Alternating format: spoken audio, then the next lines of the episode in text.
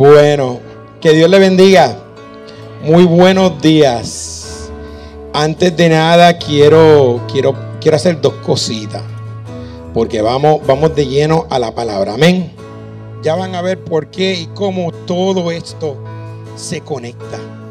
Porque realmente creo que el Señor no trabaja en un vacío. El Señor trabaja eh, de manera estratégica y de manera puntual. Mi pastor me enseñó y me mostró muchas veces, me dijo, Ricky, el Señor nunca es tarde.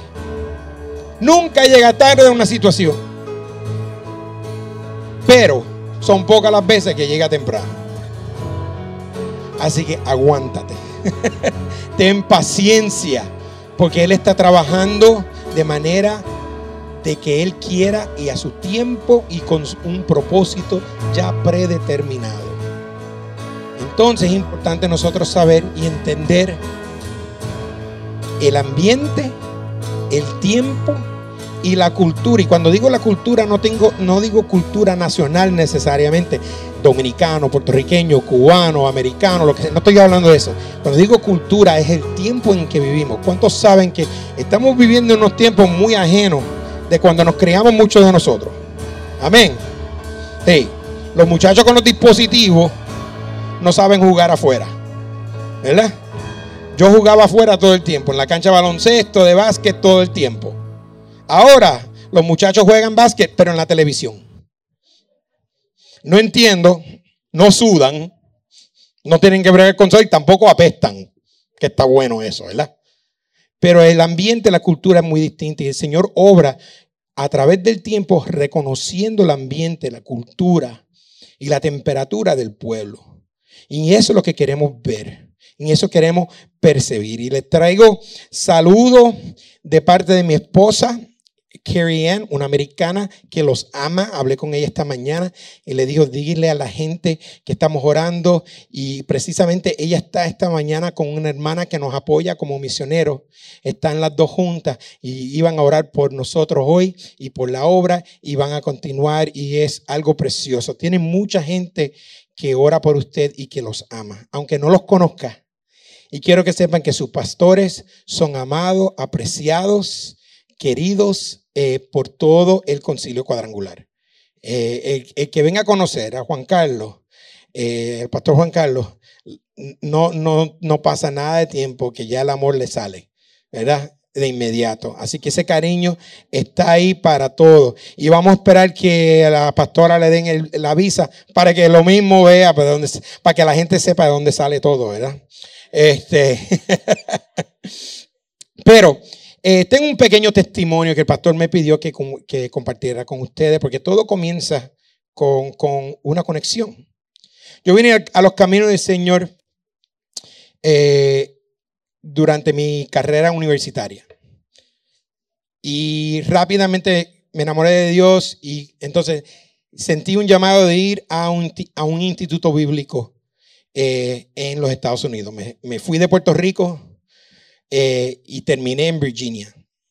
Allí, ya saliendo de Puerto Rico, Dios había comenzado a poner una inquietud por la República Dominicana. Estamos hablando en el 1988. No había nacido. Oye, me está diciendo viejo. De una vuelta esquina me dijo viejo. ¿Vieron eso? ¿Lo, notaron? No fui yo solo. Wow, ok, ya sé dónde estoy parado. Pero anyway, venimos en el 88, eh, tuve una inquietud y, salí de Puerto Rico y volando hacia Virginia, me puse a pensar de, del futuro y qué el Señor iba a hacer y todo. Eh, apenas tenía unos 20 años para aquel tiempo. Y, y noté que había iglesia cuadrangular en Cuba, había iglesia cuadrangular en Haití, había iglesia cuadrangular en Puerto Rico y en muchas de las Antillas menores. Conociendo mucha de esa gente ya. Y me pregunté, Señor, ¿por qué no hay nada en la República? ¿Por qué se saltó la República, Dios? Y en ese momento, en el 88, comencé a orar por la República Dominicana. El Señor puso una inquietud y un amor. Jamás nunca había, había venido al país O sea que no era que tenía alguna conexión ni nada, solamente miré a ese campo del Caribe, esa zona del mundo muy querida para nosotros que llamamos nuestra casa. Gente taína como yo, sangre taína. Y dije, Señor, ¿qué pasa? Que el Evangelio cuadrangular no ha llegado a la República. Y comencé a orar y comencé a decirle, Señor, envía a alguien, envía a alguien. Cuando no veía que nadie venía, decir, dije, Señor, heme aquí, como decía Isaías, ¿verdad? Heme aquí, estoy yo, Señor. Te digo que sí. Y el Señor me decía, no, pero Señor, quiero ir. No, sigue orando, seguí orando. Vine a conocer a mi esposa en el instituto. Ya yo estaba pensando, ¿verdad? Que ella, si, iba, si me caso con ella, una familia puertorriqueña, yo le digo a la gente que el puertorriqueño es un pari buscando una excusa. ¿Verdad? Y dominicanos, ustedes no se quedan atrás tampoco, no se crean. ¿verdad? Buscamos, te caíste, vamos a tener una fiesta que no te lastimaste, ¿verdad? Este, si te lastimaste, oramos por sanidad y tiramos el pari. Como quiera hay pari, hay fiesta. Pues, ¿qué pasa? Conozco una chica americana y creo que me voy a casar con ella. Y yo, mm, yo tengo que asegurarme que esta, esta dama, esta joven, pueda fiestar con mi familia. Y ya yo sabía, tengo que hacer algo, asegurarme. Le enseñaba a bailar merengue en Bible College. Que supone que no se haga, ¿verdad? Escondida. Este, con unos cuantos ahí, no estábamos solos. Pero mira, baila merengue muy bien conmigo. Y con mi familia, con mi papá, con mis hermanos. Pero ella tiene ese corazón y ese latir y comenzamos los dos a orar por el Caribe, precisamente por la República Dominicana. Y les quiero decir que cuando se anunció que Charlie y Darla venían para acá, nos, ella y yo bailamos en casa. Un merengue para darle gracias al Señor que esa oración de muchos años se cumplió. Así que ustedes son un sueño hecho realidad para muchos de nosotros. Y le doy las gracias al Señor por eso. Amén. Bueno, tomado mucho tiempo para eso, pero eh, quiero ir al, al libro de Juan, capítulo 17. Y vamos a orar no todo, precisamente iba a ir del, del, del 1, eh, del versículo 1 hasta el 10, pero no vamos a ir totalmente ahí. Estoy leyendo la nueva traducción viviente. Y dice, dice, dice así. Después de decir todas estas cosas, Jesús miró al cielo y dijo, Padre, he llegado, ha llegado la hora. Glorifica a tu Hijo para que Él, a su vez, te dé la gloria a ti pues les has dado a tu Hijo autoridad sobre todo ser humano. Él da vida eterna a cada uno de los que tú les has dado. Y la manera de tener vida eterna es conocerte a ti, el único Dios verdadero, y a Jesucristo, a quien tú enviaste a la tierra. Versículo 4 es el versículo clave para esta mañana. Yo te di gloria aquí en la tierra al terminar la obra que me encargaste. Pónganse a pensar eso. Pónganse a pensar, el Señor Jesús dice que Él trajo gloria al Señor al terminar qué?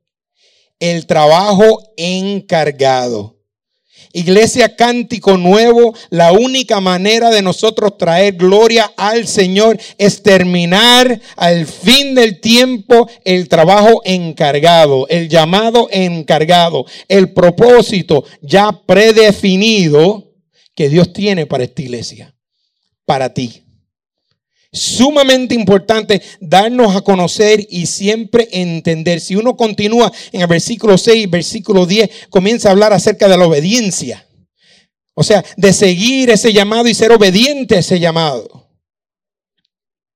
Y si el Señor Jesús tuvo que ser obediente para poder traer gloria, ¿qué mucho más nosotros? ¿Verdad? Y estamos aquí en un tiempo que el mundo ha cambiado. El mundo ha cambiado. Yo no sé de ustedes, yo, yo le doy gracias a Dios que Él me conoce íntimamente. Porque, porque para mí es importante que, que, que yo entienda que yo tengo que conocer al Señor más y también comprender que Él me conoce íntimamente a mí. ¿Por qué? Porque Él trae cosas a mi vida, conociéndome a mí y en un contexto. ¿Verdad? No es que yo define las cosas, pero Él sabe con lo que tiene que trabajar. ¿Verdad? Es como cuando uno está preparando una comidita. Si tiene un arrocito blanco, y yo sé que no se supone que uno no hable de comida, porque ya la gente comienza, ¿verdad? Ya yo lo sé, yo lo estudié todo eso. Pero vamos, vamos para adelante. Tiene un arrocito blanco, ¿verdad? Y unas habichuelitas ahí medias viejas, medias, tú sabes. Pero lo único que hay, y en vez de comerme el arroz pelado, le tengo que poner algo. Pero entonces uno coge las habichuelas, las prepara, las adoba y lo pone con el arrocito y está bueno. ¿Verdad que sí? Está riquísimo, está delicioso.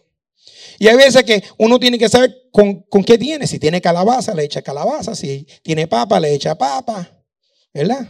Si tiene una uva, ¿qué va? Si las habichuelas están malas, vamos a ver si las uvas ayudan. Mango, lo que sea, le echamos lo que sea para, para mejorar la cosa. Es lo que uno tenga. Pues ¿qué pasa? Es lo mismo con nosotros. Yo estoy, le doy gracias al Señor que el Señor me conoce íntimamente. Y, la gente siempre me dice, Ricky, a ti no te gusta nada normal. Tú no eres nada normal. Y yo, gracias al Señor, no me gusta nada normal. Yo sé que mucha gente quiere la normalidad. Ay, queremos regresar a la normalidad. ¿Y qué es eso? ¿Qué es eso? Porque la normalidad nunca puede ser asombroso. La normalidad nunca puede ser milagroso. La, la, normalidad nunca puede ser espectacular. ¿Qué cosa? Y tampoco, yo solo, no solamente entiendo eso, yo no sirvo un Dios normal. Yo sirvo un Dios todopoderoso, todo milagroso, hacedor de maravilla, el rey de reyes, señor de señor. Yo estoy en una iglesia pentecostal. Ah, ok, quería estar seguro. Yo sirvo un rey que hasta venció no solamente el pecado, sino que la muerte también. Resucitó al tercer día y el reino, su vida, su entrada, su salida, su regreso, nada de eso es normal. Y si mi Dios no es normal, ¿para qué yo voy a ser normal? ¿Para qué si lo normal nunca puede resaltar? Y Dios nos ha puesto aquí en esta tierra para hacer sal, para hacer luz. O sea, para no ser normal. Y voy, a dar otro paso. No se me ofendan. Yo diría que Dios nos ha puesto aquí para ser anormal. Y no estoy hablando de, de ofensa, ¿me entienden? Es el uso de la palabra verídica. Anormal quiere decir fuera de lo normal. Y ese es el llamado que tenemos. Esa es, esa es la encomienda que Dios nos tiene. Que debemos de ser un pueblo fuera de lo normal. ¿Por qué? Porque el mundo está en lo normal. Y nosotros que tenemos la luz de Cristo en nuestras vidas, si vamos a cumplir la encomienda que, que nos ha dado, el cargo que nos ha dado, tenemos que cumplir con todo, ser obedientes al punto de ir en contra del mundo. Y cuando digo en contra del mundo, no estoy diciendo peleándole a la gente ni, ni la, humanidad. Estoy hablando de ir en contra del pecado, eh, de, ir en contra de la maldad, de, de, no solamente ir en contra, pero estar parado en la victoria que Dios nos ha dado y darle a reconocer al mundo entero que a través de Jesucristo somos más que vencedores. Y, y estar, como decimos en Puerto Rico, bien parado bien parado. Porque el mundo necesita saber de Jesús. Ah, pero pastor, yo no soy, yo no predico, yo no hago nada de eso. Yo no, no, no, no, es que usted no tiene que predicar. ¿Quién te dijo a ti que tiene que pararte aquí al frente y predicar a la gente? ¿Cuánto tiempo, qué porcentaje de, de tu semana la pasas aquí ante una prédica? Un 2%, un por ciento de tu tiempo. ¿Y qué vas a hacer con el 99? restante, el 98. Ahí es que viene la luz del mundo. Ahí es que viene ser sal a la tierra. Ahí es que viene ser eh, la persona, el hombre, la mujer que Dios te ha hecho hacer. En esos 99, no es en el 1% que estás aquí. Nosotros no vamos a ver a Jesucristo cambiando el mundo, haciéndolo ser, el cristiano bueno aquí. Qué chévere. ¿Eh? No, yo hablo con la gente. Si vas al supermercado, que te entera que la cajera conoce a Cristo, va a una iglesia y ahí, ahí no salen los cristianos. ¿Usted es cristiana? Sí, ay, yo también. Ay, gloria a Dios. Dios te bendiga. Y tenemos culto ahí con alguien ya convencido. Y, y, ay, el Señor me dio una bendición. Conocí una hermana en el, en el supermercado ayer. ¿Y qué? ¿Eso es normal? La celebración debe ser, conocí a alguien que estaba, que, estaba realengo en el mundo, no, no, ni siquiera drogadicto o metido en las cosas malas, sino que andando sin Jesús y vine y pude orar con esa persona. Vamos a orar que el Espíritu Santo haga una obra en esa persona. Si no ha recibido a Cristo, que reciba a Cristo y el Espíritu Santo en la próxima vez que lo vea. Ese es el milagro. Esos son los tiempos. Eso es estar fuera de la normalidad. Reconocer que Dios nos tiene algo encargado. Salmo 92, versículo 10 dice lo siguiente, pero tú me has, el salmista dice esto, pero tú me has hecho fuerte como un buey salvaje, más ungido con el mejor aceite. ¿Escucharon eso?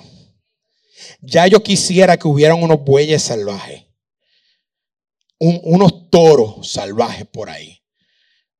¿Quién se va a meter con un toro salvaje? Con un buey. Yo cuando chamaquito, cuando, cuando niño, iba a visitar a mis abuelos, ellos tenían, tenían, tenían una granja, una finca, una finca ahí. Teníamos puerco, gallina, vacas, toros, de todo había allí, caballo, medio mundo. Bueno, mi abuela me decía, mira, Ricky, por la mañana me decía, Ricky, vete al gallinero, búscame unos huevos para hacerte un desayuno. Y yo como nene, pues claro, abuela, voy. Fui, buscaba, levantaba la, eh, la gallina, le quitaba los huevitos, I'm sorry. Y seguía, se los entregaba a, mi abuela, ella me hacía un revoltillo y me iba a jugar. Por la noche o por la tardecita me decía, Ricky, vete, ve, búscame una gallinita para hacerte la cena. Ok, por la misma gallina que me dio los huevos por la mañana, por la noche me la comí. ¿Entiendes? Ese era el estilo de vida que, era, ¿sabes? No fuera de lo no es normal, pero no estaba más allá. ¿Qué pasa? También teníamos toros y güey, ¿sabes? Güey y todo. Y yo de nene chiquito quería empujar uno de esos toros. ¿Sabes? Yo pesaba, yo pesaba 50 libras mojado para aquel tiempo. Y yo iba donde ese, ese toro y trataba de moverlo y empujaba y empujaba y con la cola me hacía.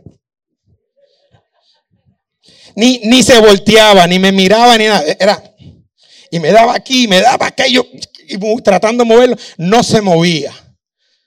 Pero el momento que ese, ese toro decidía moverse, yo, yo me echaba para atrás. Porque hay que respetar el toro. Hasta la vaca la respetaba. Si no quería que la ordeñara, I'm sorry, abuela, no hay leche hoy. La vaca se movió y no quiere que la toque. No quiere que la toque. A pico, no que me dé un mordisco, pero que me dé un pisotón. ¿Verdad? Contra, qué bueno sería si hubieran unos hombres y mujeres como un buey que como decimos en Puerto Rico, no le importa un pito lo que diga el mundo, pero vamos a estar bien parados. Y si el mundo viene en contra de nosotros y nos trata de empujar, hacemos así con la cola, con el rabo, y decimos, vete de aquí, que te lo estoy sirviendo al Señor Jesús. Eso es lo que dice el salmista ahí. Que también tiene un aceite, dice el mejor aceite. Cuando uno traduce eso, es mejor traducido un aceite fresco. ¿Sabe qué malo es cocinar con un aceite rancio? Afecta la casa entera. Y la comida sabe horrible, que no se puede ni comer. ¿Verdad que sí? Aquellos que cocinan, yo cocino en casa. Mi esposa le fascina, porque estoy gordito. ¿Verdad? Yo cuando me casé era flaquito como el pastor, ya no, cocino yo, mm, dan los plátanos y todo. No, olvídate, tostones, me vuelvo loco. Eh, pero el mejor aceite, un aceite fresco.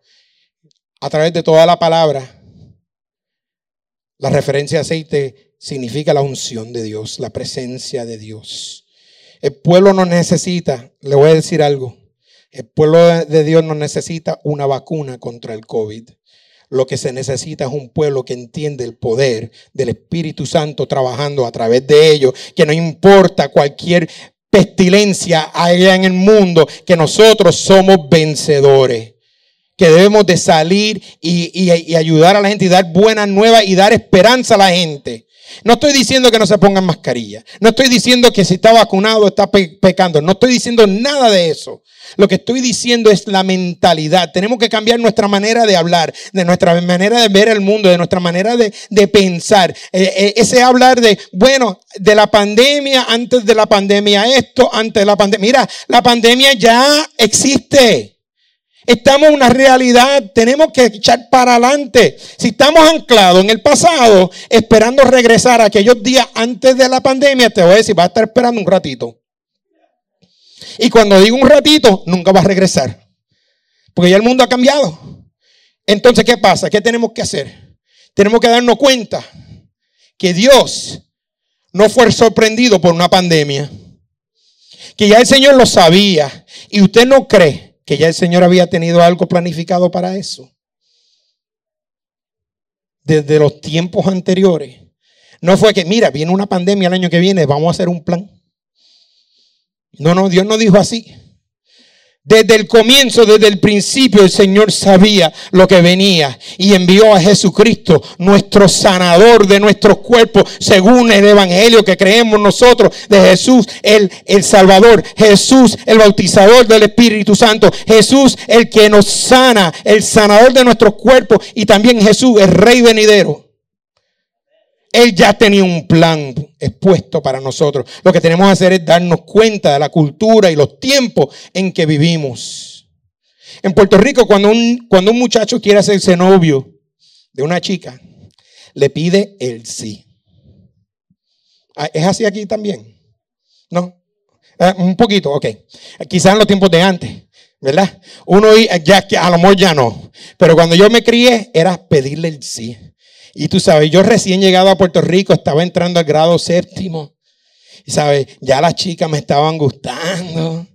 Estaba en ese tiempo. Pero también a la misma vez, como ven a mí ahora un poquito sobresaliente, con una boca grande, yo era bien callado, reservado. El gringuito en Puerto Rico, que no conocía mucha gente. Conocía un poquito el idioma. Conocía un poquito la cultura. Nada grande nuevecito en Puerto Rico. Voy a la escuela y hay una chica que se llama Ivonne. Esa niña era la más bella de toda la escuela. Un cabello negro hasta acá abajo, precioso, bello. Y yo veía a Ivonne y me derretaba. Ni piquiña me da, estoy bien. ¿Sabes? La veía ella, eso era Ivonne, era Ivonne. ¿Qué pasa? No tenía dentro, la fortaleza dentro, eh, ese, ese, sentir de confianza de ir y decir, Ivonne, ¿me das el sí? no, yo no tenía nada de eso. Y sumamente calladito, reservado. Me acuerdo que yo la veía de lejos, tomábamos clases juntos. Y yo, wow, esa, esa era mi clase favorita. No me pregunten qué clases eran porque eran las clases con Ivonne.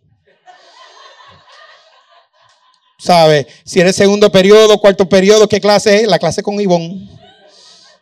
Yo no sé, todas las clases son en español para mí. Eso es ajeno. Pero las otras clases sé que no está Ivonne, en esas dos está ella. Ivonne. ¿Qué pasa? Para aquel tiempo yo iba a la escuelita a buscar a mi hermanito. Cuando salían las clases, mi, hermano estaba en la escuela elemental y a mí me tocaba caminar a la escuela, recogerlo y ir para casa. Todos los días. Todos los días el mismo rumbo, el mismo way. Todos los días. Van cinco veces en semana. Un día noto que en el camino, ¿quién aparece? ¿Ustedes estaban en el cuento? Porque estaba Ivonne allí y yo, wow, esta es mi oportunidad. Aquí voy. Gracias a Dios. El hombre viene ahora, sí. ¿Verdad? Y estamos caminando y ella viene y me dice, Tú eres Richard. ¿Para qué tiempo me conocían como Richard? Tú eres Richard, ¿verdad que sí? Yo, me conoce ya. La mitad del camino ya está hecho. Ah, esto va a estar bueno. Este, yo le digo, sí, sí, sí, yo soy Richard. Me mira, me dice, ¿Y, para dónde tú vas? Y yo, bueno, voy a buscar a mi hermanito en la escuela aquí. Este, ay, yo voy a buscar a mi hermanita a la misma escuela. Yo hago lo mismo. yo, esto va a ser diario, papá. Ya gracias a Dios, esto va a estar bueno. ¿Verdad? Y estamos caminando. Y de momento ella viene y me dice, este, ¿me das pon? Y yo la miro y, ¿qué tú te crees? Yo soy un taxi. ¿Sabes? Para los días de hoy, ¿qué tú te crees? Yo soy Uber. ¿Verdad? Yo no entendía y ella me mira como que molestada y no entiendo. Después de ese tiempo, pues nunca nada ocurrió con Ivonne. Lo que yo creía que estaba seguro, puesto por Dios. ¿Verdad? No sucedió. Cuando veo a los amigos míos y le digo, oye, estábamos andando, estábamos caminando, me pidió pon, yo le dije, yo de broma, tiene que tú te crees, yo soy taxi. Le explico ahora. Los muchachos me dicen, zángano. Yo, pero ¿qué zángano de qué? Me dice, el pedir pon es andar de brazo en brazo. ¿Y por qué no me dijeron eso ustedes a mí? Me dice, muchacho, qué idiota tú eres, me dijeron. Ivonne te pidió pon, oye, viste ahí la rima, este, Ivonne te pidió pon y tú eres un bombón. Y yo, ¿qué, qué pasó? Y me dicen, mira, aprende. Aprende, porque si no aprendes, te vas a perder el momento del sí. Mi hermanos, ¿Cuántos cristianos estamos andando que creemos que lo tenemos todo ya puesto, que el Señor lo ha hecho todo, que nos ha dado cosas en nuestras vidas, pero como no entendemos la cultura, no conocemos el ambiente, no conocemos el idioma, el idioma callejero, nos perdemos la oportunidad y Dios nos está diciendo, me puedes dar pon o te quiero dar pon y no estamos en una posición, nos damos a conocer que estamos en una posición de darle el sí al Señor. La iglesia de Jesucristo hoy en día tiene que darse cuenta que Dios a través de la pandemia, ya la pandemia está en el pasado y también está en el presente. ¿Sabe que también está en el pasado y en el presente? El pecado. Y mira qué cosa, hemos aprendido a vivir en un mundo con, con pecado, pero no hemos aprendido a sobresaltar y sobresalir un mundo con el COVID. El Señor está diciendo, te quiero dar pon, me vas a dar el sí ¿Me vas a dar el sí? Iglesia, te quiero urgir que le digas sí al Espíritu Santo, que confíes en Él. Deja de esa hablar de los tiempos postreros, porque para mí la promesa de Dios que el tiempo mejor no es en el tiempo postrero, sino que en el que viene hacia adelante. No nos, no perdamos lo que Dios está haciendo ahora y en el futuro por estar con memorias saludables que fueron buenas. Pero el Señor quiere ser más aún. Amén. Vamos a orar. Señor, te doy las gracias porque tu aliento es perfecto. Tu soberanía es completa. Y Señor, descansamos en esa soberanía. Descansamos en ese reconocer, Señor, que nada te sorprende a ti. Tú eres un Dios asombroso. Tú eres un Dios milagroso. Tú eres un Dios que sabe y lo entiende todo a perfección. Perdónanos a nosotros, Señor, por no darnos cuenta del tiempo tuyo. Nos estamos dando tiempo, nos estamos dando cuenta del tiempo del mundo, pero no necesariamente el tuyo. Señor, a través de todo esto, gracias por estar con nosotros. Gracias por nunca cambiar el plan, porque eres el mismo ayer y hoy y por los siglos y tú no cambias. Gracias, Señor, por una oportunidad de darte el sí. Señor, nos estás pidiendo el pon estás ofreciendo pon. Padre, ayúdanos a decirte sí a ti.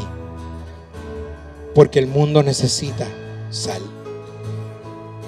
El mundo necesita luz. El mundo necesita esperanza. Y Señor, para todo eso nos enviaste a nosotros con la promesa de Jesús y con el mandato de la gran comisión. Padre, decimos como Isaías, heme aquí, Señor. Envíame, envíame, Señor. En el nombre de Cristo,